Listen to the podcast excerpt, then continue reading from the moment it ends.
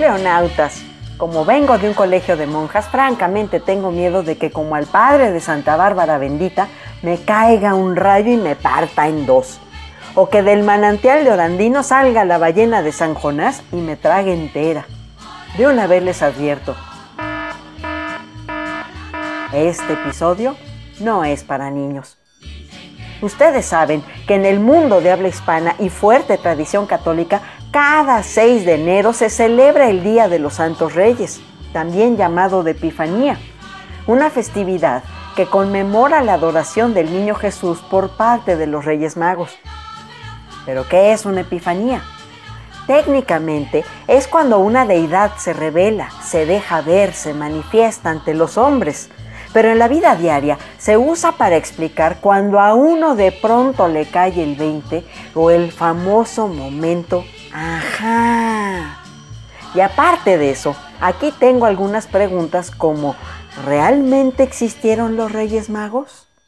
Si primero fue la adoración de los reyes y luego la matanza de los santos inocentes por Herodes, ¿por qué se conmemora primero la matanza, el 28 de diciembre, y luego la Epifanía, el 6 de enero. Pero como una no podía ponerse a razonar con las monjitas a riesgo de que me acusaran de herética y descreída, ¡Hablas blasfemado! ¡Hablas blasfemado! Pues una mejor no discute. Cuenta el costumbre que guiados por una estrella, Melchor, Gaspar y Baltasar Supuestamente los reyes sabios demoraron 13 días en llegar desde Oriente hasta Jerusalén para homenajear al rey de los judíos que acababa de nacer y entregarle como ofrendas tres regalos, oro, incienso y mirra. Lo raro es que buscando en la Biblia, de los cuatro evangelios, solo el de San Mateo los menciona pero no dice que fueran reyes, ni cuántos eran, de dónde provenían, ni cómo se llamaban. Pero sí señala que tenían conocimiento de las sagradas escrituras. ¿Cierto o no? Como no existe documentación fidedigna en torno a la existencia de los Reyes Magos como personajes históricos, todo se reduce a mera creencia personal o a un acto de fe.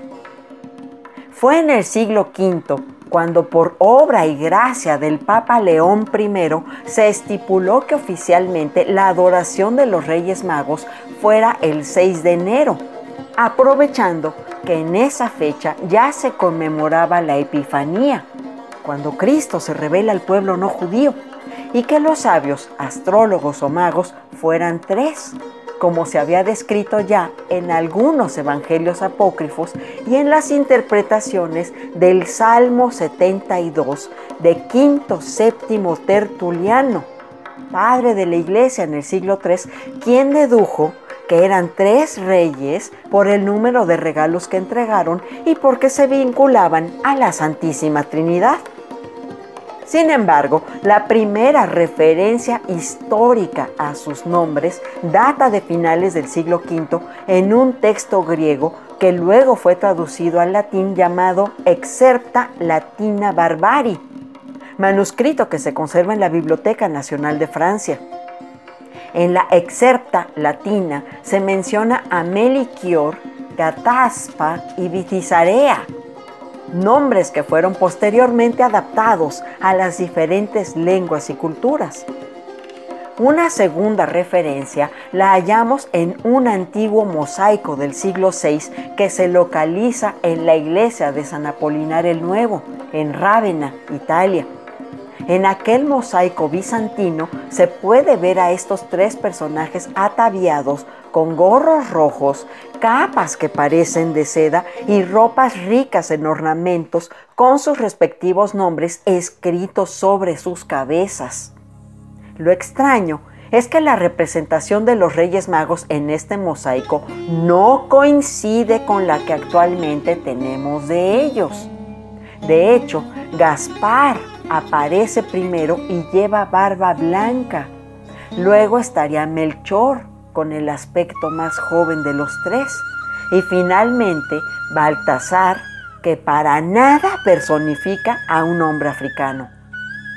Por un error de traducción del Salmo 72, se les dio el rango de realeza. El texto tal cual se lee. Los reyes de Tarsis y de las costas traerán presentes. Posiblemente, al hablar de Tarsis, el autor se refiere a las costas fenicias en Tiro. Tarsis se le llamaba también a los barcos mercantes de larga navegación que se movían por tarsos o remos y no dependían solo de las velas y los vientos. Tarsis también era una manera de explicar que alguien se iba muy, muy lejos, tan lejos como el rancho de nuestro señor presidente. Ahí se las dejo. Quien le entendió, le entendió. Aunque también podría referirse a Tarso, en Sicilia, de donde era originario San Pablo, o a las costas de Turquía. Quizá, y como una última posibilidad, podría referirse a Tarsis, la capital de Tartesos, una zona que los historiadores sitúan entre las provincias andaluzas de Huelva, Sevilla y Cádiz, en España, tal y como lo explicó el difunto Papa Benedicto XVI en su libro llamado La infancia de Jesús. Probablemente por eso sea tan significativa en España la cabalgata de sus majestades desde 1866. Los estudiosos de la Biblia especulan que los Reyes Magos pudieron ser desde 2 hasta 60, pero la verdad es que se desconoce cuántos eran. De hecho, en Oriente, en concreto en Armenia, se dice que pudieron ser 12 magos, mientras que en Occidente se señalan tres.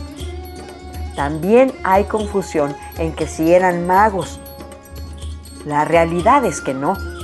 La confusión en la Biblia está en la palabra magi, que los califica como magos, pero no con el sentido de hechiceros que le damos ahora.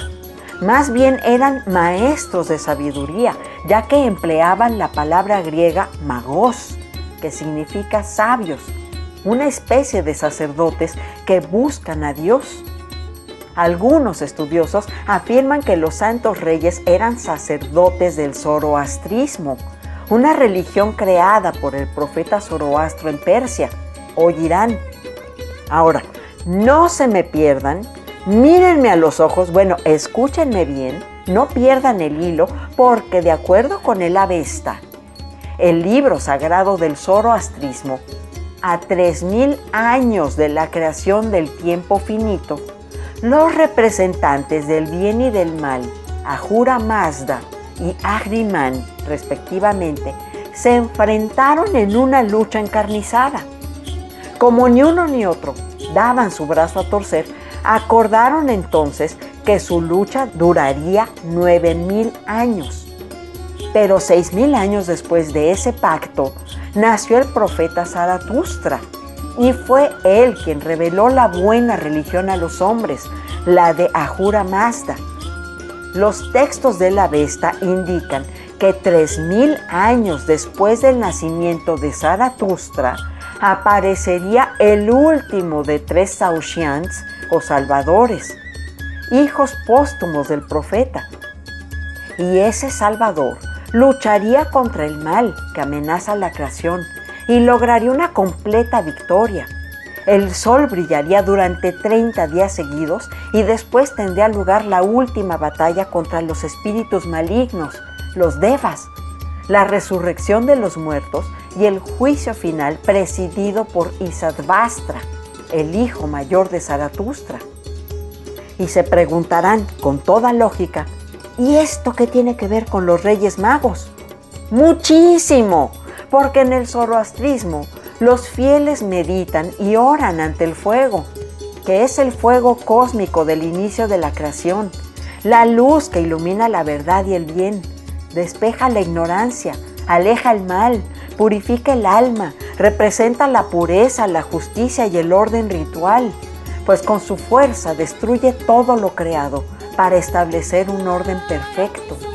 Por eso no es extraño que sus sacerdotes, a quienes llaman magos en la religión tradicional iraní, sean guardianes de la comunidad, del fuego del templo y estudien el Avesta Zaratustra forjó el primer monoteísmo de la historia como la primera religión de salvación, con la promesa de la victoria del bien sobre el mal y una vida plena en el más allá. Por eso no es fortuito que los reyes magos siguieran una estrella de luz que anunciaba al Dios niño que era la luz del mundo. En el Diccionario Razonado del Occidente Medieval de Jacques Le Goff y Jean-Claude Schmitt, se dice que los Reyes Magos muestran las edades del hombre, la vejez, el chor, la madurez, Baltasar, y la juventud, Gaspar. No obstante, también hay leyendas acerca de que la iglesia quiso incluir a todas las personas simbolizando las tres razas o los tres continentes conocidos en la época. Se afirmaba que Melchor era de Grecia, Gaspar de Israel y Baltasar de Egipto. Sin embargo, hay otras teorías que establecen que los tres eran de Persia. Los griegos los llamaron Apelicón, Amerin y Damascón. Los hebreos Magalad, Galgalad y Seraquín. Y los sirios Larbandad, Hormizdas y Gusnasaf. Pero alguien, más bien el teólogo Henry Van Dyke, en 1896 imaginó un cuento en el que hablaba de un cuarto rey mago, que no era mexicano por cierto, al que llamó Artaban y que no llegó porque se desvió del camino para cuidar de un anciano moribundo. Como llegó tarde a Judea, fue hecho preso y encerrado en un palacio de Jerusalén. Se dice que Artaban estuvo 30 años buscando al Mesías para darle su regalo, que consistía en un zafiro, un rubí y una perla. Gracias a los evangelios apócrifos y a la tradición oral, sabemos que los presentes entregados a Jesús fueron oro, incienso y mirra.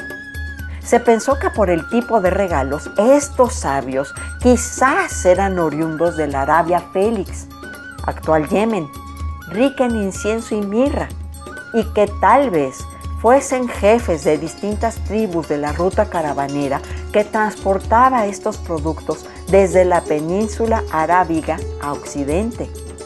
Ahora, en el caso del oro, hallamos que es un regalo de reyes. El incienso que entrega Gaspar tiene un carácter divino, pues se utiliza en el culto en los altares. Finalmente, claro, y todos se lo dejan al moreno, las malas noticias para él, la mirra de Baltasar presagiaba su futura y humana muerte, dado que es un compuesto para embalsamar. Aunque no se sabe a ciencia cierta si la estrella de Belén existió realmente, se han planteado diversas teorías acerca de su origen, desde los que argumentan que ese punto de luz brillante no pudo ser otra cosa que meteoritos y lluvias de estrellas fugaces, hasta los que opinan que pudo ser una nave extraterrestre. Desde la astronomía se han buscado explicaciones racionales al origen de la estrella de Belén, aunque habitualmente se representa con forma de cometa, no se tiene constancia de ningún astro de este tipo que hubiera brillado con fuerza suficiente en aquella época como para llamar tanto la atención. El pintor Giotto, en su cuadro La adoración de los magos de 1304, representó al cometa Halley como el astro guía de los reyes, seguramente impresionado por la visión de este en 1301.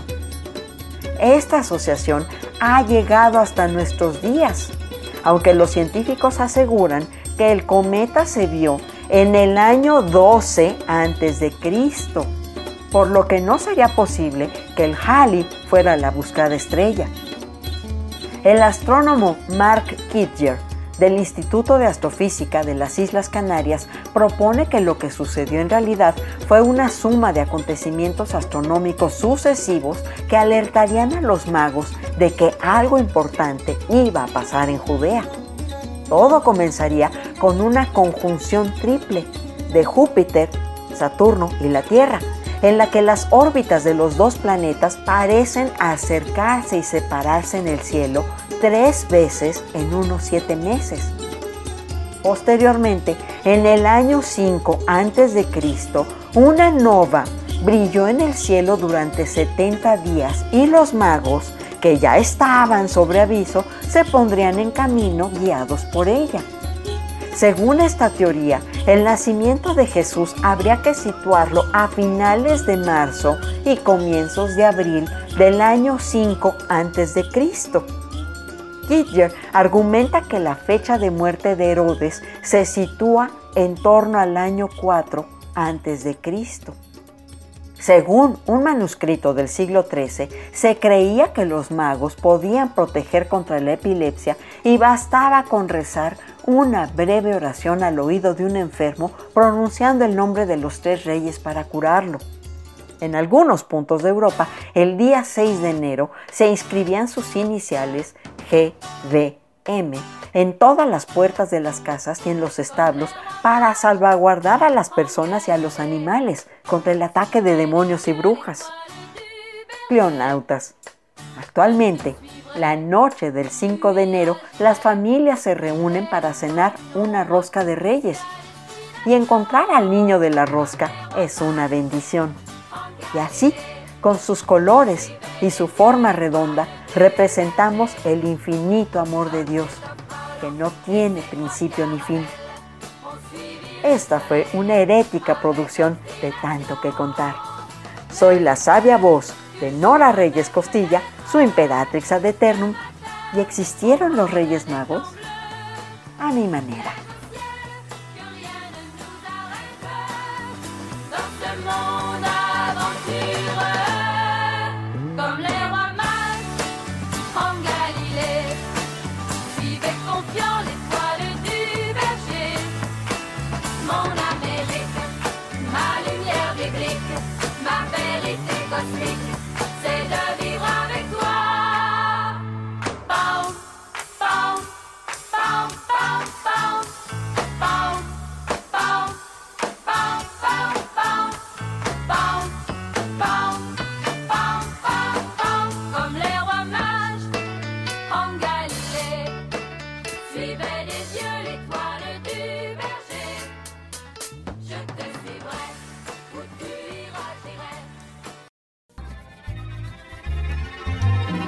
Esto fue tanto, tanto, tanto, tanto, Un poco de música, refranes, historias, saber.